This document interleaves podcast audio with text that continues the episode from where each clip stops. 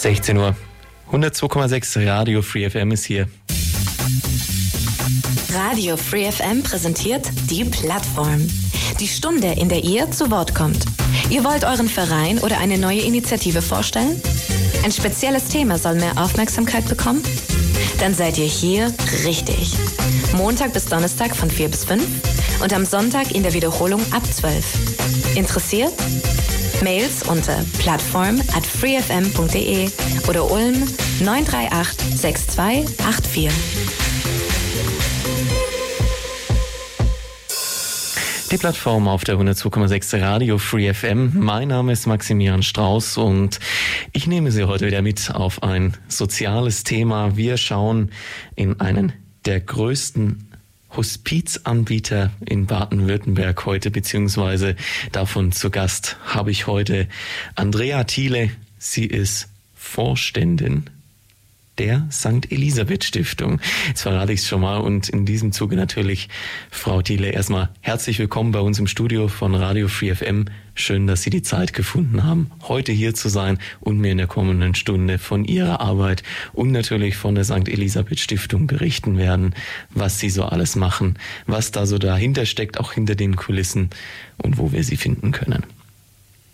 Ja, Herr Strauß, ganz herzlichen Dank, dass ich hier sein darf. Ich freue mich auf unser gemeinsames Gespräch. Auf das freue ich mich mindestens genauso wie Sie und freue mich natürlich, dass es jetzt gemeinsam stattfindet. Vielleicht erstmal zu Ihrer Person, bevor wir zur Stiftung selbst kommen. Sie sind noch gar nicht so lange bei der Stiftung dabei, erst seit eineinhalb Jahren. Deswegen natürlich auch die Frage, wie hat sich Ihr Weg zur St. Elisabeth Stiftung gestaltet? Ja, Sie hören es wahrscheinlich, ich rede nicht Schwäbisch, sondern Bayerisch. Und ich komme ursprünglich aus München in der Nähe vom Starnberger See. Und ich war, bevor ich zur Elisabeth Stiftung kam, hatte ich unterschiedlichste Professionen. Meine letzte Station war bei der Erzdiözese München und Freising. Äh, ich war sozusagen Aufsichtsratsvorsitzende des Caritasverbandes mit 9500 Mitarbeitenden und in vielen sozialen Stiftungen im Aufsichtsrat und war auch für Telefonseelsorge, äh, Eheberatungsstellen zuständig. Also alles, was in der Erzdiözese mit sozialen Themen zu tun hatte, war ich sozusagen zuständig. Und irgendwann kam ein Anruf aus Oberschwaben, ob ich nicht Lust hätte, zu wechseln in die St. Elisabeth Stiftung. Und ich sage ganz ehrlich, bis dahin hatte ich die St. Elisabeth Stiftung nicht auf dem Schirm, wusste überhaupt nicht, dass es diese Stiftung gab und haben gedacht, oh, eine Frauenstiftung, das hört sich ja schon mal ganz gut an. Und bin dann hingefahren, habe mich einladen lassen und habe gemerkt, boah, das ist eine echt tolle Stiftung. Und ähm, dann habe ich für mich überlegt, meine Kinder sind groß. Ähm, ich kannte die Gegend überhaupt nicht, hatte keine irgendwie Beziehungen dazu und haben gedacht, Mensch, das ist noch meine Chance im Leben durchzustarten und habe mich entschlossen, hierher zu gehen. Und bin jetzt seit eineinhalb Jahren da, bin sehr glücklich, dass ich diesen Schritt getan habe, weil sich für mich jetzt einfach auch nochmal neue Welten und natürlich auch eine neue Region eröffnet. Und wenn Sie so vergleichen in, zu Ihrer bisherigen Re äh, Region, zu Ihren bisherigen Tätigkeiten, vermissen Sie manchmal irgendwas sage ich mal, von früher oder ist die St. Elisabeth Stiftung so überwältigend für Sie, dass Sie sagen, warum sind Sie nicht schon viel früher hierher gekommen? Die Stiftung ist natürlich also wunderbar und ich habe natürlich ähm, von der Aufsichtsrätin in, in vielen anderen Stiftungen wieder in, in den operativen, in die Organschaft gewechselt. Also als Aufsichtsrätin da ähm, beaufsichtigt man die anderen Vorstände oder ich habe andere Vorstands, Vorstandsposten besetzt und jetzt bin ich wieder wirklich als Vorständin selber tätig und kann einfach merken oder merke, ich kann gestalten, ich kann verändern, ich kann meine Ideen einbringen. Ich war auch vor vielen Jahren äh, freiberufliche Organisationsentwicklerin, habe viele Banken und Unternehmen beraten und äh, merke auch jetzt wieder, jetzt kann ich diese Dinge, die ich selbst früher beraten habe, als Beraterin selber in die Hand nehmen und umsetzen. Und das, äh, dieses Gestaltungspotenzial, das man an dieser Stelle hat, ist einfach toll. Von daher bereue ich es nicht eine Minute. Sie bringen natürlich auch mit Sicherheit viele Erfahrungen mit, viele Berufsjahre, die Sie jetzt nutzen können. Sie spielen auf mein Alter an, Herr Strauß. Nein, in keinster Weise. Nein, das war jetzt ein Witz nebenbei.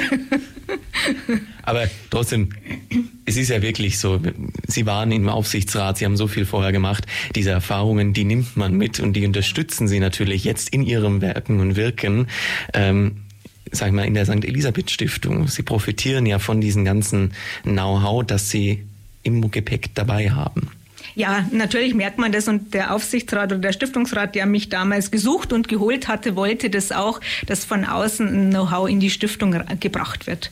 Das war auch Ziel und Zweck und ich glaube, das gelingt mir sehr, sehr gut. Jetzt gehen wir aber mal über Ihre Zeit, über Ihre eineinhalb Jahre, die Sie schon bei der St. Elisabeth Stiftung sind, hinaus und gehen mal ganz zurück an den Ursprung. Und da die Frage, wie ist die St. Elisabeth Stiftung mal entstanden? Ja, die St. Elisabeth Stiftung ist entstanden durch die Franziskanerinnen von Reute. Die Franziskanerinnen ist ein groß, sind, waren ein groß oder sind noch ein großer Frauenorden mit Sitz in, in Reute, Stadt Bad Waldsee. Ich weiß nicht, ob Sie es kennen, ein ganz großer Klosterbereich, der übrigens momentan auch ein Zukunftsprojekt hat, ein ganz tolles, kann ich nur empfehlen, Franziskanerinnen von Reute da mal auf die Homepage zu gucken. Ganz, ganz toll. Und die Franziskanerinnen waren sehr weitsichtig. Also sie haben viele Jahre in Oberschwaben gewirkt, äh, in der Oberschwabenklinik, in Altenheimen, mit Behinderten. Also sie haben immer ihr Leben lang Menschen, die am Rande der Gesellschaft waren, betreut und unterstützt. Also ganz, ganz tolle Frauen. Es waren über 1600 und natürlich, wie alle Orden, äh, wird werden die Mitgliederzahlen gehen zurück, wie in der Kirche an sich und bei den Ordensfrauen enorm. Und da sie sehr weitsichtig waren, haben sie vor kurz, vor 23 Jahren gesagt, also wir werden immer weniger und auch die den, die großen Einrichtungen, die wir haben, brauchen mehr Professionalität. Und sie haben sich entschlossen, eine Stiftung zu gründen. Sie haben ihre Immobilien, die sie besaßen, in die Stiftung eingebracht von, von Altenheimen, betreuten Wohnen. Heckbach ist ein großer Standort. Das wurde alles eingestiftet in die Stiftung. Und dann wurde sozusagen ein weltlicher Vorstand angestellt. Also nicht mehr die Ordensfrauen haben es in der Hand. Allerdings haben die, sind die Franziskanerinnen noch im Stiftungsrat. Also das ist mein eine Aufsicht. Dort äh, sozusagen können sie, sind auch noch Schwestern im Aufsichtsrat, die Oberin ist auch im Aufsichtsrat und sie bestücken auch den Aufsichtsrat. Also so, so dass sie noch immer Einfluss haben in die Stiftung, dass das auch zusammengeht. Und ähm, natürlich sind auch unsere Wurzeln franziskanisch geprägt, auch die St. Elisabeth, also die Frau, die uns auch prägt. Wir haben einen St. Elisabeth-Tag in der Stiftung. Also wir gucken immer wieder auf unsere Wurzeln oder ein Highlight im Jahr. Das ist jetzt dann sogar nächste Woche. Wir fahren jährlich mit einem Bus mit 50 Mitarbeitenden nach Assisi, Franz von Assisi, also Franziskanerinnen, um dort auch zu gucken, wo sind denn unsere Wurzeln, wo kommen wir her. Äh, sehr modern. Ähm, der Franziskus, der ja auch äh, auf, auf auf sein Leben geguckt hat und was er braucht. Äh, und das tut unseren Mitarbeitenden sehr gut. Und die, das ist immer ausgebucht. Das ist ganz was Besonderes, was wir da anbieten, sodass ähm, die, der Zusammenhang zwischen Franziskanerinnen und uns da ist. Und dort begleitet uns auch immer die Ordensoberin. Das ist auch eine tolle Sache.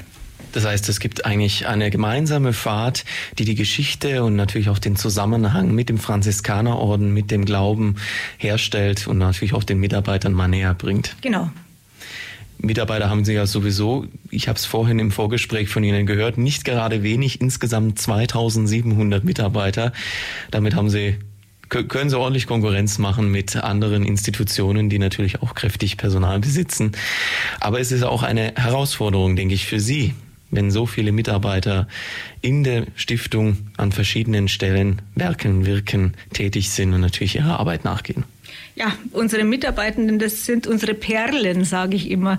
Ohne uns, uns unsere äh, Menschen, die anderen Menschen helfen, würde es die Stiftung nicht geben. Und wir sind da sehr vielfältig unterwegs. Wir haben 46 Nationen in unserer Stiftung, äh, Männer wie Frauen, divers. Also wir haben alles und äh, die Stiftung ist sehr bunt und da bin ich auch sehr, sehr stolz auf unsere Mitarbeitenden, die halt ganz oft an 365 Tagen rund um die Uhr hilfebedürftige Menschen betreuen. Also das ist nicht so, dass man abends um 17 Uhr nach Hause gehen kann. Natürlich haben wir auch eine Verwaltung, wo das geht.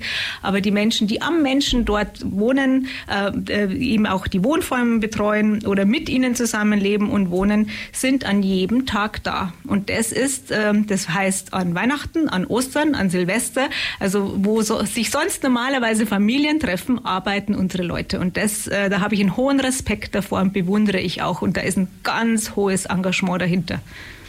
Das glaube ich Ihnen aufs Wort, denn die Pflege ist natürlich was die hat keinen Feiertag.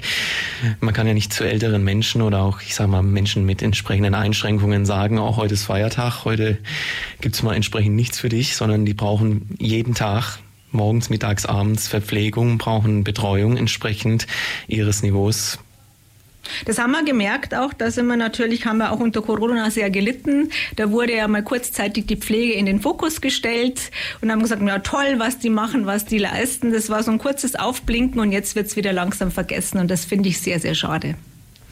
Vielleicht bevor wir da zu sehr in das Detail einsteigen, wie es um die Pflege besteht. Erstmal die Frage, weil wir gesagt haben, seit 2000 existiert die St. Elisabeth Stiftung in diesem weisen, vorausschauenden Blick des Franziskanerordens. Was hat sich denn von damals, von, vom Jahr 2000, aber auch vielleicht von der Zeit davor, da werden Sie vielleicht jetzt nicht so viele Details natürlich haben, aber wenn Sie so grob auf diese 23 Jahre zurückblicken, wie hat sich auch die St. Elisabeth Stiftung in dieser Zeit entwickelt? Was ist heute, wenn Sie die Mitarbeiterschaft heute anschauen, die Tätigkeitsfelder heute zu damals, vielleicht auch zur Vision, die die Schwestern hatten, real geworden? Was hat sich verändert, entwickelt? Also ich glaube, in den letzten zehn Jahren, soweit ich jetzt informiert bin, hat sich die Mitarbeiterschaft verdoppelt. Also das ist natürlich gewachsen, weil die Bedarfe gewachsen sind. Ich kann das vielleicht an, an einem ähm, Geschäftsfeld aufzeigen. Wir haben das Geschäftsfeld Altenhilfe und Hospize. Und gerade die Hospize gab es vor 20 Jahren noch nicht. Also das, äh, da war es eigentlich noch äh, normaler, zu Hause in den Familien zu sterben, dass man betreut wird. Und wir merken einfach, dass viele Menschen ähm, dass es zu Hause nicht mehr geht, wenn alle berufstätig sind. Ähm, ich habe es jetzt gerade bei Freunden auch selber mit, miterlebt. Da ist jetzt ähm, ein guter Freund ist selbst im Hospiz, weil seine Frau ihn einfach jetzt über Wochen und Monate begleitet hat und jetzt einfach nicht mehr kann und ihn nicht mehr betreuen kann. Und dann kann man guten Gewissens in ein Hospiz gehen und dort seine letzten Tage verbringen. Da müssen die Angehörigen können nur da sein, müssen nicht mehr pflegen. Man wird bestens umsorgt. Und das ist was, was die Gesamtgesellschaft erkannt hat. Und wir haben äh, momentan schon sechs Hospize. Das letzte haben wir erst im Oktober in Sigmaringen eröffnet. Das ist immer mit acht Plätzen. Und vor zwei Wochen, am Dienstag vor zwei Wochen, war ich in Böblingen und durfte dort den Grundstein mitlegen. Da wird, da baut die Böblinger Baugesellschaft und wir werden das Hospiz mitten in der Stadt in Böblingen betreiben, also mitten im Leben. Und das ist auch was Schönes für unsere Hospize, dass wir wollen, dass der Tod zum Leben gehört, dass es nicht ausgegrenzt wird. Dass Sie und ich ja, ein bisschen zeitversetzt war hoffentlich. Wir werden irgendwann beide sterben. Und es ist ganz natürlich, dass man sich auch mit dem Thema auseinandersetzt. Äh, gesellschaftlich verdrängen wir das immer sehr gerne. Und ähm, ich lade alle ein, mal in ein Hospiz zu gehen. Gerade jetzt, wenn Böblingen dann einen Tag der offenen Tür hat. Dort ist das pralle Leben. Dort wird wirklich jeder Tag gelebt und, und noch genossen, bevor man dann ähm, sich aus der Welt verabschiedet. Vielleicht werden gerade die letzten Tage nochmal richtig genossen und gerade wenn man dann in, im Hospiz natürlich auch eine entsprechende Gemeinschaft vorfindet von Menschen, die vielleicht ja auf dem letzten Abschnitt ihres Lebens sind, die Angehörigen nicht die Möglichkeit haben, nicht die Zeit, vielleicht auch nicht die Mittel entsprechend auf die letzten Tage hin eben diesen vollen Umfang der Versorgung, der Pflege, der Betreuung, die notwendig wäre, aufbringen können und dann die Menschen eben deswegen ins Hospiz gehen, aber dort gemeinsam sich wiederfinden und gemeinsam ihre Tage gestalten können und eben auch gemeinsame Aktivitäten machen. Ja, und wenn da ist jemand da und wenn man den Wunsch hat, jetzt will man eine Currywurst mit Pommes, dann machten unsere Mitarbeiter das möglich. Ähm, dass man sagt, die letzten Tage noch so zu leben, wie es möglich ist. Da kommt der Wünschewagen, dass man vielleicht noch äh, irgendwo hinfahren kann. Also da wird alles getan, um, um die Menschen gut zu betreuen. Und ich finde das äh, bewundernswert auch von unseren Teams, die das machen. Ähm, und das ist sehr sinnerfüllend und sehr sinnstiftend. Auch dort kriegen wir immer noch Bewerbungen, obwohl wir einen Fachkräftemangel haben, wenn wir ein Hospiz neu bestücken, ähm, neu ausschreiben. Dort haben wir immer eine Fülle von Bewerbungen, was uns sehr freut. Also es scheint äh, das Hospiz natürlich auch ein Arbeitsplatz zu sein, der gerade im Bereich Pflege und der möglichen oder potenziellen Mitarbeiterinnen und Mitarbeiter natürlich auch sehr beliebt ist. Es ist beliebt, aber man muss schon auch viel Fachkompetenz mitbringen, weil normalerweise kein Arzt vor Ort ist, sondern nur zuweist und, und kommt. Also die, äh, unsere Pflegefachkräfte haben dort auch eine sehr hohe Verantwortung in der Entscheidung und was sie an pflegerischer Kompetenz mitbringen müssen. Auf jeden Fall viel Engagement, viel Unterstützung, die hier in sechs Standorten, bald sieben sozusagen, von der St. Elisabeth Stiftung unternommen wird. So viele Hospize haben Sie bereits in Baden-Württemberg. Genau und helfen damit beziehungsweise haben einen Ort für die Menschen geschaffen, wo sie ihre letzten Tage verbringen können. Das ist aber natürlich längst nicht das Einzige, was die St. Elisabeth Stiftung macht und welche Geschäftsfelder sie noch so alles bedienen. Das klären wir in der Plattform mit. Die 102,6 Radio Free FM und mit der St. Elisabeth Stiftung.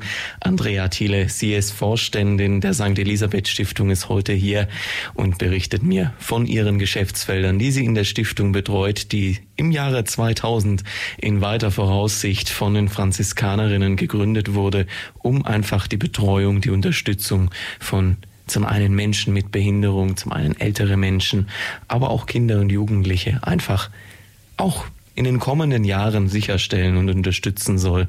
Eben haben wir schon davon gesprochen, Sie sind die größten Hospizanbieter in Baden-Württemberg. Insgesamt sechs Hospize haben Sie bereits. Das siebte in Böblingen. Da war Frau Thiele schon beim Spatenstich bei der Grundsteinlegung mit dabei. Aber Hospiz, das ist ein Geschäftsfeld, das natürlich im Bereich der Altenhilfe tätig ist. Sie haben aber auch nochmal ganz andere Geschäftsfelder und in die möchten wir jetzt natürlich auch gemeinsam noch hineinblicken. Zum Beispiel das betreute Wohnen. Ja, also ich würde nochmal sagen, wir bleiben nochmal in der Altenhilfe. Also wir haben zwölf Wohnparks in der Stiftung und ich beschreibe jetzt einfach mal kurz den Wohnpark am Schloss. Äh, dort ist auch unsere Stiftungszentrale, das ist in Bad Waldsee. Und das, das sage ich immer, äh, wenn ich mal alt werde, da würde ich gerne einziehen. Also dort haben wir sozusagen erstmal betreute Wohnungen, da kann man sich einmieten. Wenn man einzieht, weiß man, man kann, bis man sich nicht mehr selbst versorgen kann, dort wohnen bleiben. Wir haben in diesem Wohnpark am Schloss ein, da ist auch das pralle Leben, da ist ein Kinderarzt drin, da ist äh, eine Außengruppe von einem Kindergarten drin, da ist ein Physiotherapeut drin, da ist ein Orthopäde drin, da ist eine Tagespflege drin, also da werden Menschen aus dem Umfeld am Morgen geholt mit dem Bus, deshalb haben wir auch Busfahrer bei uns angestellt, werden dorthin gebracht und dann verbringen diese Menschen in dieser Gruppe den Tag gemeinsam, singen miteinander, es wird ihnen vorgelesen, sie essen miteinander, sie feiern, was ich jetzt gelernt habe, Fasnet. Das ist in der Gegend sehr, sehr wichtig. Bei mir in Bayern sagt man ja Fasching. Da wird eine Polonaise getanzt im, im Wohnpark oder jetzt wird dann das Stützen- und Routenfest mitgefeiert. Also das ist wirklich noch das pralle Leben. Dann ist in diesem Wohnpark am Schloss, das sage ich immer, das ist sehr offen und groß, werden zum Beispiel Kunstausstellungen eröffnet die Künstler in der Region oder von weiter her dürfen dort kostenlos ihre, äh, ihre Kunstausstellungen eröffnen. Da sind alle Menschen mit dabei und unsere Menschen finden das hervorragend. Oder jetzt, letzte Woche, haben wir einen Maibaum dort aufgestellt. Also was einfach ähm, die Menschen auch sehr erfreut. Und dann, wenn sie merken, ich kann zum Beispiel selber nicht mehr kochen, haben wir dort in den Wohnpark einen Café integriert. Das ist wie ein Restaurant, da gehen Sie hin, Sie können essen, müssen aber nicht essen. Also Sie bestellen das mhm. mit Listen und sagen, nächste Woche will ich gerne mitessen, dann können Sie dorthin gehen. Wenn Sie im Urlaub sind, essen Sie nicht. Dort sind auch die Mitarbeitenden von unserer Stiftungszentrale, also so dass man sich auch trifft, dass man nicht jetzt sagt, man ist jetzt in dem Wohnpark total separiert, sondern es ist eine große Gemeinschaft. Wenn es dann gesundheitlich schlechter wird, Dann werden sie noch ambulant betreut. Wenn man merkt, es passiert, geht so nicht mehr, dann ziehen sie in unsere Pflegestation ein. Und das ist natürlich schön, weil sie alles schon kennen, weil es vertraut ist, weil sie die Mitarbeitenden schon kennen. Es ist sozusagen ein niederschwelliger Übergang. Und ich sage immer, dort ist es auch, Sie hören es schon, Wohnpark am Schloss.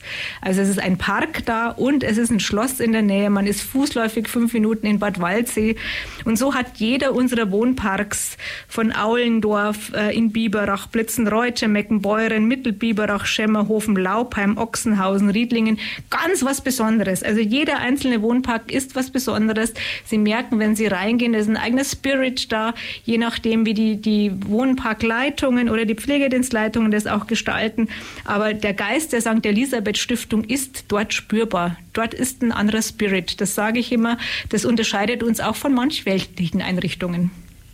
Das macht doch bestimmt auch ganz besonders natürlich Ihren Charme aus. Und gerade wenn Sie sagen, einen Wohnpark, das ja ich sag mal, den Park, die verschiedenen Wohneinrichtungen, die dann da auch angeordnet sind, diese gemeinsam, das ist ja, man könnte sagen, heutzutage Neudeutsch fast schon eine Art ganzes Areal so ist es zum Teil bei unseren Parks, wo dann wirklich Häuser mit betreuten Wohnen sind und dann ist dort die, die alten Hilfeeinrichtungen. Also es sind oft ganze Areale, zum Beispiel in Alshausen ist es ein, ein ganz äh, großer Wohnpark.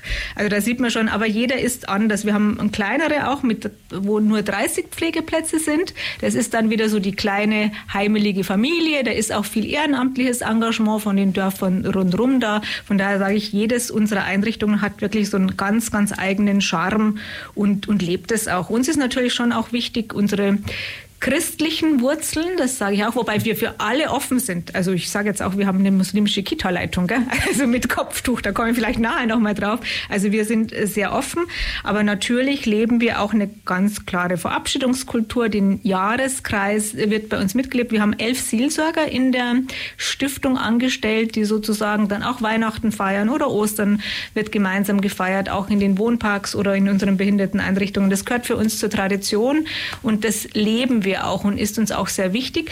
Wir bieten aber auch unseren eigenen Mitarbeitenden, jetzt muss ich ein bisschen Werbung machen. Wir haben äh, zwei Fortbildungsprogramme, ein eigenes Fortbildungsprogramm mit ganz vielen Seiten, aber ein eigenes Programm, das nennt sich Refugium. Also unsere Mitarbeitenden haben zu ihren 30 Freitagen drei zusätzliche Tage, wo sie sozusagen auf den Jakobsweg wandern können, nach Assisi fahren können, einen Meditationskurs machen können. Bei uns einfach auch wichtig ist, diese spirituellen Wurzeln äh, zu fördern. Daher, da kommen wir her, aber natürlich modern.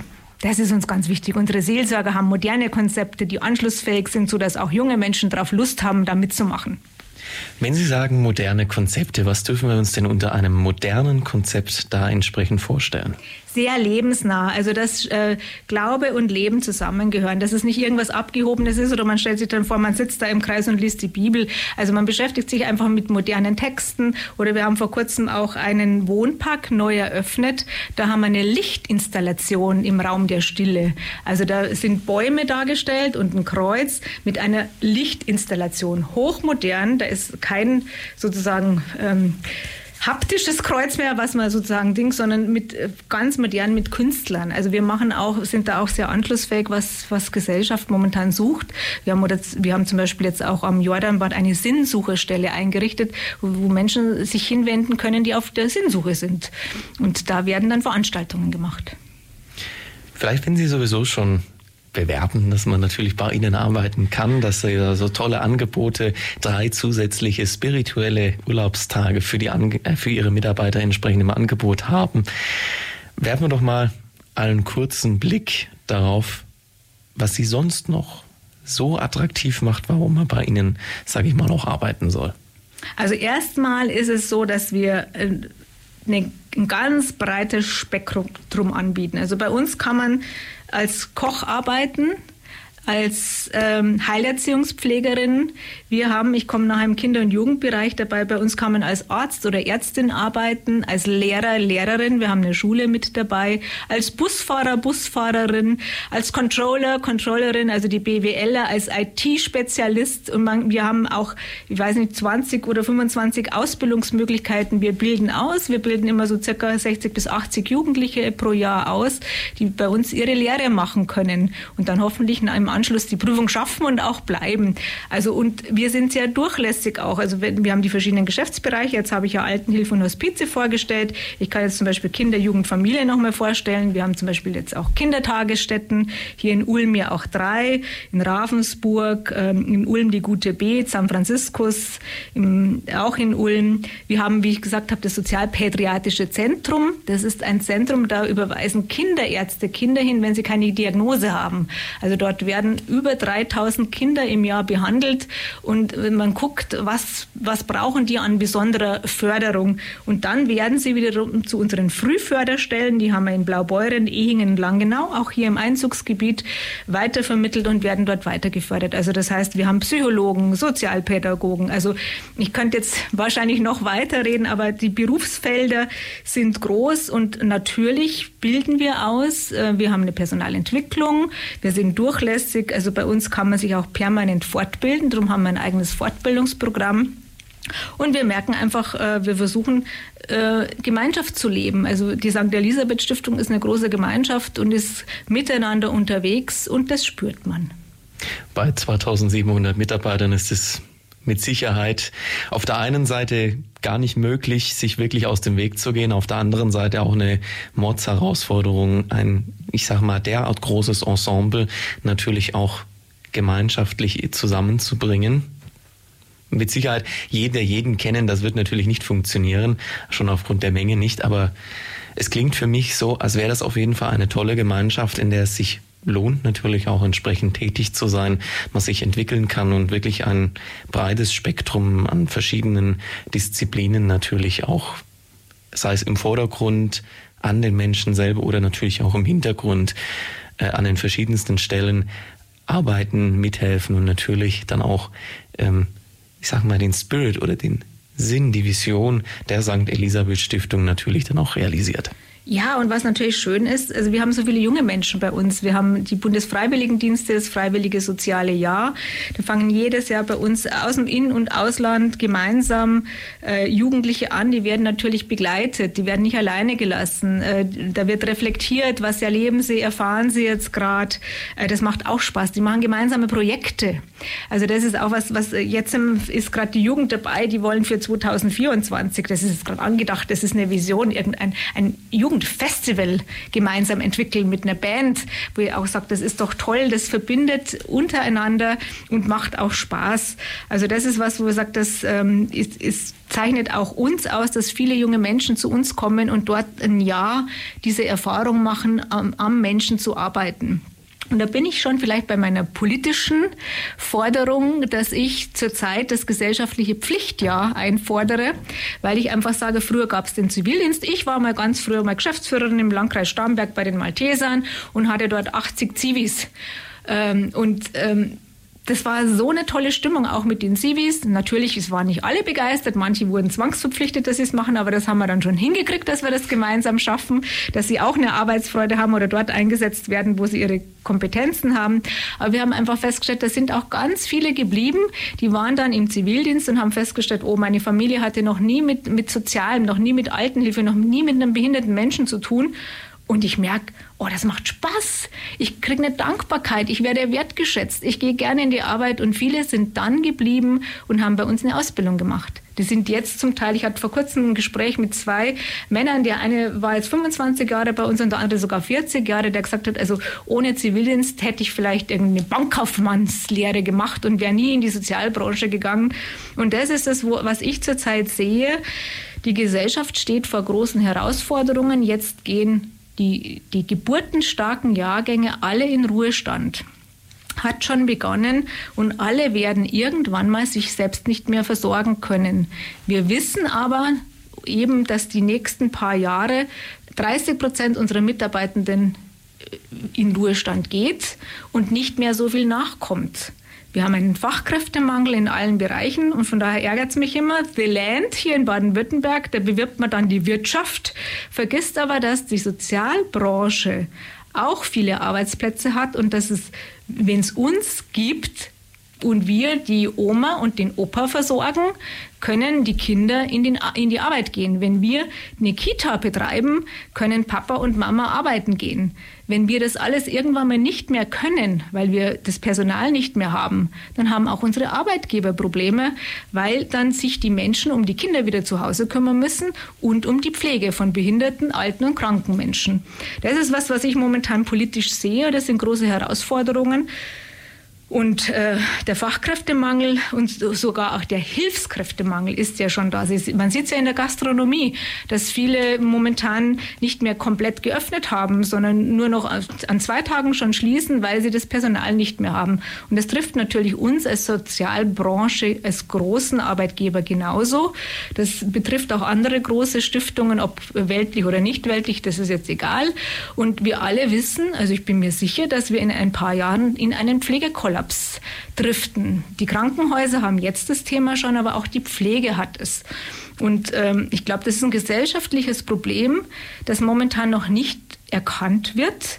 Und ich sehe es jetzt und ich denke, Gesellschaft muss äh, dagegen steuern. Und ein Thema wäre für mich das gesellschaftliche Pflichtjahr das ich übrigens nicht nur äh, bei jungen Menschen sehe, sondern äh, mein Ansatz ist zu sagen, einmal im Leben ein Jahr ähm, die, dem Gemeinwohl die Zeit zur Verfügung zu stellen. Der Staat muss natürlich ein System aufstellen, dass man versorgt ist, dass man sozialversichert ist, dass man ein Einkommen hat, weil es, wir haben ja jetzt schon zum Beispiel bei dem Buff, die um freiwilligen sozialen Jahr, das können oft nur Kinder oder Jugendliche machen, die von zu Hause noch unterstützt werden, mit Wohnraum oder so mit Geld. Und das prangere ich an, weil ich finde, jeder, egal ob arm oder reich, sollte die Möglichkeit haben, sowas zu machen. Und von daher müsste das gesellschaftliche Pflichtjahr ausgestattet sein, sodass man eben auch Rente einzahlt, dass man leben kann davon, dass man sich leisten kann. Und dann wären die Erfahrungen wunderbar. Also dass junge Menschen, aber auch alte Menschen vielleicht gerade im, im Team zusammen, der, der Junge ist digital total affin, der Ältere vielleicht nicht. Und wenn es dann um die Pflegedokumentation, um die Digitale geht, dann unterstützt man sich gegenseitig. Und auch die jetzigen Menschen, die irgendwann jetzt ins Altersheim kommen, sind ja digital affin. Also da, das sind auch Themen, da müssen wir uns auseinandersetzen. Und von daher ist es für mich eine Forderung, dass ich sage, das wäre ein Ansatz. Vor kurzem stand in der Zeit, ähm, hat ein junger Mann auch zu dem gesellschaftlichen Pflicht Stellung genommen und er hat gesagt, er findet, der in, in Salem zur Schule geht, er findet das einen guten Ansatz, aber ist nicht auf Kosten nur von jungen Menschen. Und das sehe ich genauso. Dass jeder sollte einmal im Jahr äh, sich einbringen. Und ich glaube, das wird die, die Gesellschaft auch wieder mehr zusammenrücken. Und ich glaube, die Erfahrungen, die man da macht, in der, als Person mit behinderten Menschen zu assistieren, nah zu sein, dabei zu sein, bei Sterbenden dabei zu sein, äh, bei Kindern dabei zu sein. Die, man kann sich ja dann aussuchen, in welchem Bereich man geht. Man, ich glaube, man wird sensibler, man wird nachdenklicher und man lernt fürs Leben. Ich glaube, das ist ein, ein, ein, Reifungsprozess, was in diesem Jahr passiert und es wird, glaube ich, für uns als Gesellschaft eine Riesenchance sein. Ich könnte mir vorstellen, dass es natürlich für beide Seiten, sei es für den Freiwilligen oder die Freiwillige, als auch natürlich für die Menschen in der Einrichtung ein Lernprozess ist für die Kolleginnen und Kollegen, die man dann natürlich an der Seite hat, dass jeder voneinander lernt, die verschiedensten Fähigkeiten, Erfahrungen miteinander austauschen und sich so gemeinsam natürlich entsprechend weiterentwickeln. Ja klar, und es ist kein Fachkräfteersatz, das sage ich auch nochmal, weil viele sagen, ja, äh, so, so ungefähr mit, mit dem wollt ihr die Fachkräfte. Nein, das ist ja gerade die Chance, dass die Fachkräfte ihren Job machen können und dann entlastet werden, dass einfach noch jemand da ist, der jemand mit dem Rollstuhl rumschiebt, der beim Essen hilft. Also äh, die, dieses freiwillige Gesellschaftsjahr soll nicht unsere Pflegefachkräfte ersetzen, sondern es soll unterstützend tätig werden, sodass die Fachkräfte wieder mehr Luft für das eigentliche Tun haben mehr Luft und natürlich aber auf der anderen Seite auch, ich meine, gut, bei älteren Menschen, dass sich jemand beruflich nochmal umorientiert, das wird dann wahrscheinlich nicht nicht in, in großer Zahl unbedingt stattfinden, aber natürlich gerade bei jüngeren Menschen. Aber ich will es jetzt natürlich eigentlich bei keiner Altersstruktur ausschließen. Ach, das würde ich jetzt, da muss ich Ihnen gleich mal ins Wort fallen, Herr Strauß. ich war sozusagen, ähm, ich habe ein Modellprojekt äh, gefördert noch zu meiner Münchner Zeit. Das war ein Familienzentrum. Da war gerade der Bundesfreiwilligendienst neu. Und da hatte ich eine Lehrerin, die aus dem Schuldienst, aus der Realschule raus war. Die hat immer, ich weiß nicht, Rechnungswesen und alles. Und hat gesagt, ach, ich möchte eigentlich noch, ich möchte noch mal was ausprobieren. Und dann ging die, das war eineinhalb Jahre, ist die in den Freiwilligendienst gegangen. Ich glaube mit 63. Und die hatte so einen Spaß und so eine Freude. Die war dann in der Kita mit den Kleinen. Und da haben wir dann einfach gemerkt, also sag niemals nie. Auch sowas gibt es, dass sich jemand umorientiert und das, glaube ich, ist immer wieder mal, das haben wir vor kurzem auch bei Jüngeren, ähm, auch vor kurzem ein Heilerziehungspfleger bei uns, der schon eine Ausbildung woanders gemacht hat, der hat bei uns ein Praktikum gemacht und hat gesagt, boah, ich will nicht die ganze Zeit an der Maschine stehen, ich will mit Menschen zu tun haben. Also es war jetzt ein junger Mensch, aber vielleicht auch mit Anfang 60, dass man sagt, jetzt habe ich mein ganzes Leben gearbeitet, vielleicht, ähm, vielleicht ist mir dann, und ich merke ja auch bei uns zurzeit gehen ja ganz viele mit 62 ähm, in Frührente. Wir haben übrigens ein sogenanntes Zeitwertkonto bei uns. Also bei uns kann man seine Arbeitszeit umwandeln in ein Zeitwertkonto, kann dort einzahlen und kann dann zum Beispiel, wenn man dieses Konto gut gefüllt hat, in den Sabbatjahr gehen. Zum Beispiel unser Pressesprecher ist zurzeit ein Jahr im Sabbatjahr. Er kommt jetzt im August wieder, weil er sein Zeitwertkonto mit Arbeitszeit gefüllt hatte, eingezahlt hat und dann kann, geht der Lohn weiter und er kann eine Auszeit nehmen. Oder wenn man jemanden zu pflegen hat, dann kann man, oder zu, zu den Kindern. Also das haben wir als Arbeitgeber und macht uns als Arbeitgeber auch sehr, sehr attraktiv. Dass man einfach natürlich, gerade in anderen Firmen hat man Überstunden sozusagen, genau. die und die kann man einzahlen sozusagen oder das Weihnachtsgeld, das man bekommt, kann man umwandeln und kann man in sein Zeitwertkonto einzahlen. Das ist eine ganz tolle Sache. Und dann hat man die Möglichkeit, diese Zeit zu nutzen. Früher in Ruhestand oder mal eine Auszeit zu nehmen. Drei Monate, ein halbes Jahr, je nachdem, wie viel man eingezahlt hat. Das macht sehr flexibel. Ist natürlich als Arbeitgeber auch eine Herausforderung, dann die Stelle irgendwie zu besetzen. Aber wir wollen das und unterstützen das auch. Genauso haben wir einen Jobrat. Also wenn Sie bei uns zum Arbeiten anfangen würden, Herr Strauß, in unserer Kommunikationsabteilung, dann könnte ich Ihnen einen Jobrat anbieten. Was darf ich mir dann, sage ich mal, darunter vorstellen beim Jobrat? Also Sie suchen sich ein, ein, ein Fahrrad aus, äh, je, nachdem, und das wird sozusagen über uns geleast und finanziert. Äh, da zahlen wir einen Teil dazu bei und das haben Sie dann und können Sie dann zu Hause privat äh, benutzen und nach drei Jahren kriegen Sie wieder ein neues. Und das kostet minimal, weil wir das auch mit fördern und unterstützen, weil wir einfach wollen, dass unsere Mitarbeitenden mit dem Fahrrad fahren, auch mit dem Fahrrad zur Arbeit kommen und auch gesund bleiben, wenn sie radeln. Sagt man in Bayern radeln, sagt man das hier auch? Ich weiß es nicht. Ja, in Baden-Württemberg fährt man halt Rad. Ja, ja, ähm. okay. Aber ich höre auf jeden Fall raus, dass Sie dort natürlich auch an der Gesundheit Ihrer Mitarbeiterinnen und Mitarbeiter interessiert sind, Ihnen Fahrräder zur Verfügung stellen. Zum einen, dass Sie damit natürlich zur Arbeit kommen, aber natürlich auch möglichst in der Freizeit nach Feierabend damit weiterfahren können am Wochenende sei es um Strecken zurückzulegen, sei es vielleicht auch einfach aus Freizeitvergnügen, aus sportlichen Gründen als Fahrrad zu benutzen und wohin zu fahren. Genau. Und vielleicht komme ich da gleich nochmal zum Thema Nachhaltigkeit. Das Thema ist uns auch wichtig. Ähm, wir haben jetzt zum Beispiel Miscanthus angebaut. Das sind sozusagen ist ein Energiegras, haben wir 15.000 Knollen gepflanzt. Sind wir jetzt gerade in einem Versuch und ähm, dieses Energiegras wird wächst sehr hoch, wird jetzt dann zum ersten Mal geerntet und daraus machen wir Pellets, die wir dann in unseren eigenen im Heizkraftwerk verheizen können, so dass wir sozusagen uns selbst versorgen. Das machen wir an dem Standort ähm, in, in Teilhabe und Inklusion. Dort haben wir eine Großküche.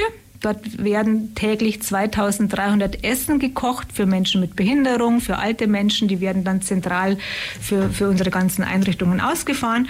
Und auch dort haben wir jetzt momentan es geschafft, dass unsere Zentralküche, die Essen biozertifiziert sind. Also wir versuchen aus der Region einzukaufen und biologisch einzukaufen, nachhaltig. Das ist natürlich auch, war jetzt ein längerer Prozess. Und da sind wir aber auch sehr stolz darauf, dass wir das geschafft haben.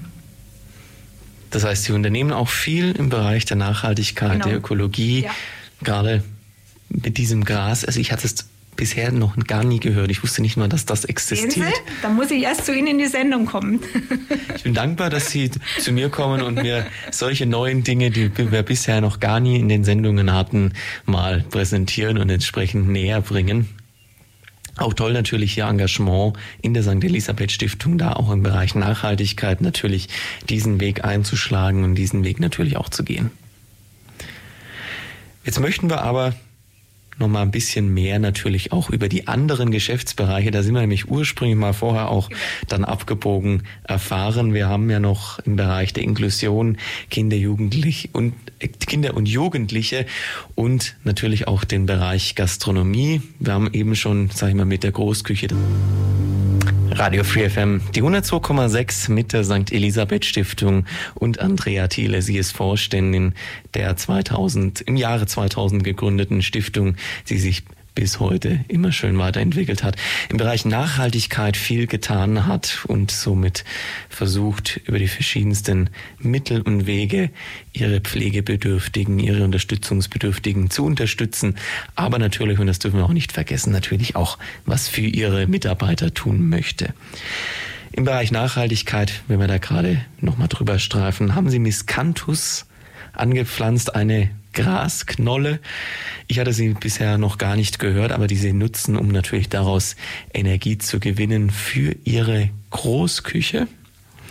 Und über diesen Wege möchten wir noch in die weiteren Geschäftsbereiche, die wir bisher noch gar nicht beleuchtet haben, auch noch gemeinsam reinschauen und würde dementsprechend, wenn wir schon so schön in der Küche sind, Frau Thiele, natürlich auch in den Bereich Gesundheit mit Ihnen reinblicken. Genau, Gesundheit und Gastronomie nennt sich der Geschäftsbereich.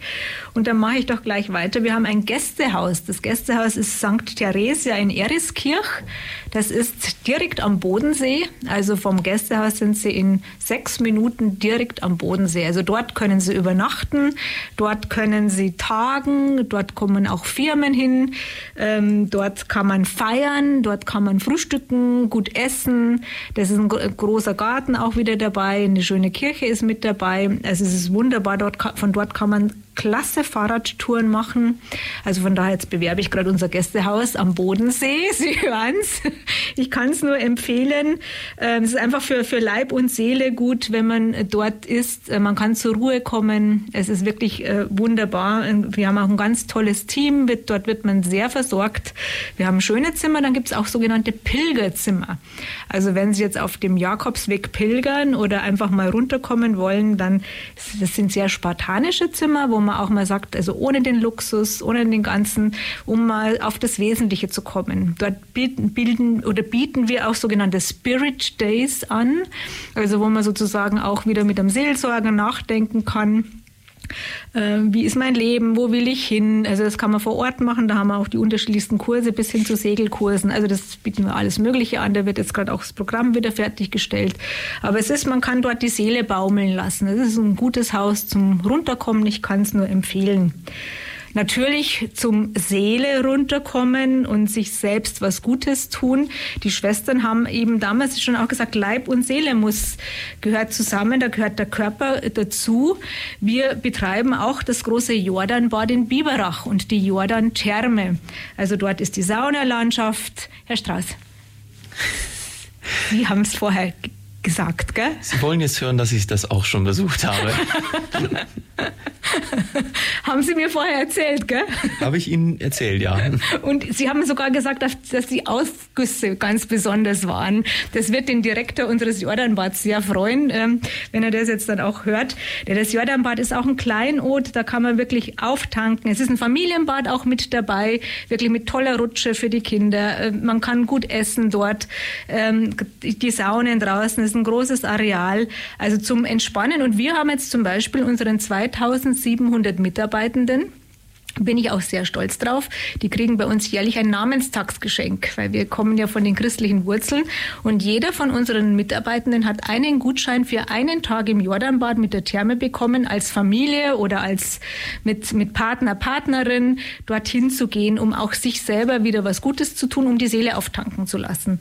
Also da kann ich nur einladen. Es ist ähm, einfach gut. Dort gibt es natürlich, wir haben dort auch noch einen Physiotherapeuten, wir haben dort ein Fitnessstudio, Fitnessstudio, ganz modernes, das wir jetzt gerade neu ausgebaut haben. Dort gibt es ein Ärztehaus und natürlich auch wieder, jetzt kommen wir wieder, wir haben dort einen Wohnpark, wir haben dort betreutes Wohnen. Es ist ein großes Areal und auch ein Hotel, das die Familie Lerch betreibt. Das haben wir an die Familie Lerch verpachtet. Dort kann man sozusagen aus dem Hotel unten durch einen Gang in die Therme gehen. Also es ist wirklich eine, eine schöne, ein Kleinod dort, gut zum Spazierengehen, auch mit einer wunderbaren Kirche. Dort gibt es auch Gottesdienste und dort haben wir eben auch diese Sinnsucherstelle und auch Seelsorger vor Ort. Ich kann nur einladen dazu, Leib und Seele dort auftanken zu lassen und wir bieten auch für Firmen sogenanntes betriebliches Eingliederungsmanagement. Ähm, und ähm, Gesundheitsmanagement an. Also dort kann man auch mit den Krankenkassen auftanken, so eine Wellnesswoche machen und eine Gesundheitswoche dort auch machen. Da gibt es die unterschiedlichsten Kurse. Also wir haben dort sozusagen ähm, Verwaltendes auch, bieten das an und da ist immer was los. Also da haben Sie auf jeden Fall gesundheitlich viel zu bieten, natürlich auch für viele Menschen, die noch nicht so hilfsbedürftig sind und sich damit möglichst gut gehen lassen können und ähm, auch für ihre Gesundheit was tun, um vielleicht dann im Alter fitter zu sein ja, und also, nicht so früh auf die Hilfe angewiesen also zu Wir haben so circa 340.000 Gäste in der Therme im Jahr und so circa 32.000 Behandlungen mit unserem Fitnessstudio und mit der Fitnesstherapie. Also das ist auch was, wo wir einfach Menschen wieder aufbauen und dann gerade nach einem Unfall äh, muss man ja wieder, geht man in, in die Physiotherapiepraxis und lässt sich gut tun, dass man wieder so die Leistungsfähigkeit erreicht. Auf jeden Fall starkes Engagement und viel Tätigkeit, die viel Arbeit, die natürlich da dahinter steckt in diesem Bereich von den Mitarbeiterinnen und Mitarbeitern. Wir blicken aber noch rüber in den ich sag mal, Geschäftsbereich der Teilhabe. Das den wollen wir natürlich größter. nicht außen vor lassen. Genau. Das nennt sich jetzt Teilhabe und Inklusion.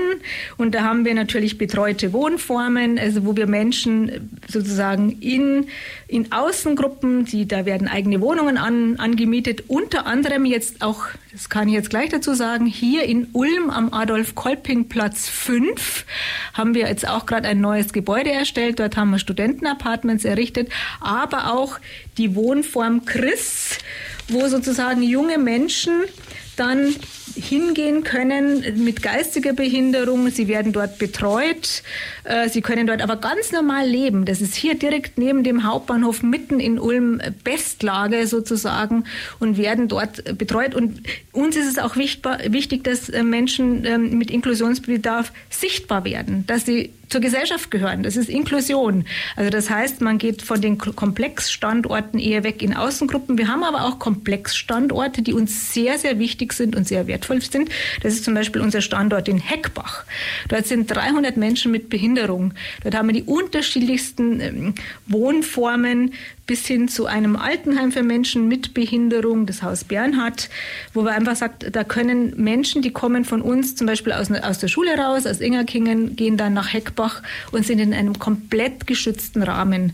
Dort können sie sich bewegen, dort sind sie ein Teil, das ist wie so ein kleines Dorf. Da haben wir ein Café dabei, da ist ein kleiner Laden dabei, da ist eine Kirche dabei, das ist ein Zentrum, ein, wirklich so ein Kleinod, sogar mit einem eigenen Friedhof. Dort kann man auch begraben werden.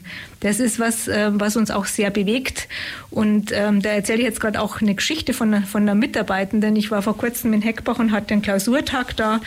Und dann hatte das Küchenteam eine neue Mitarbeiterin und die hat ja den ganzen, das ganze Areal gezeigt und dann sagt sie, so, jetzt muss ich schnell auf den Friedhof und muss schnell den Hansi besuchen. Dann sagt, dann erzählt sie, der Hansi, der war lange Jahre hier in Heckbach und jeden Morgen, wenn ich zur Arbeit gekommen bin, stand er am Fenster und hat mir zugewunken und hat mir guten Morgen gesagt. Und der Hansi ist im Dezember verstorben, aber mir fehlt er so, O-Ton einer Mitarbeiterin, ich besuche ihn jeden Tag hier in, im Heckbach am Friedhof am Grab.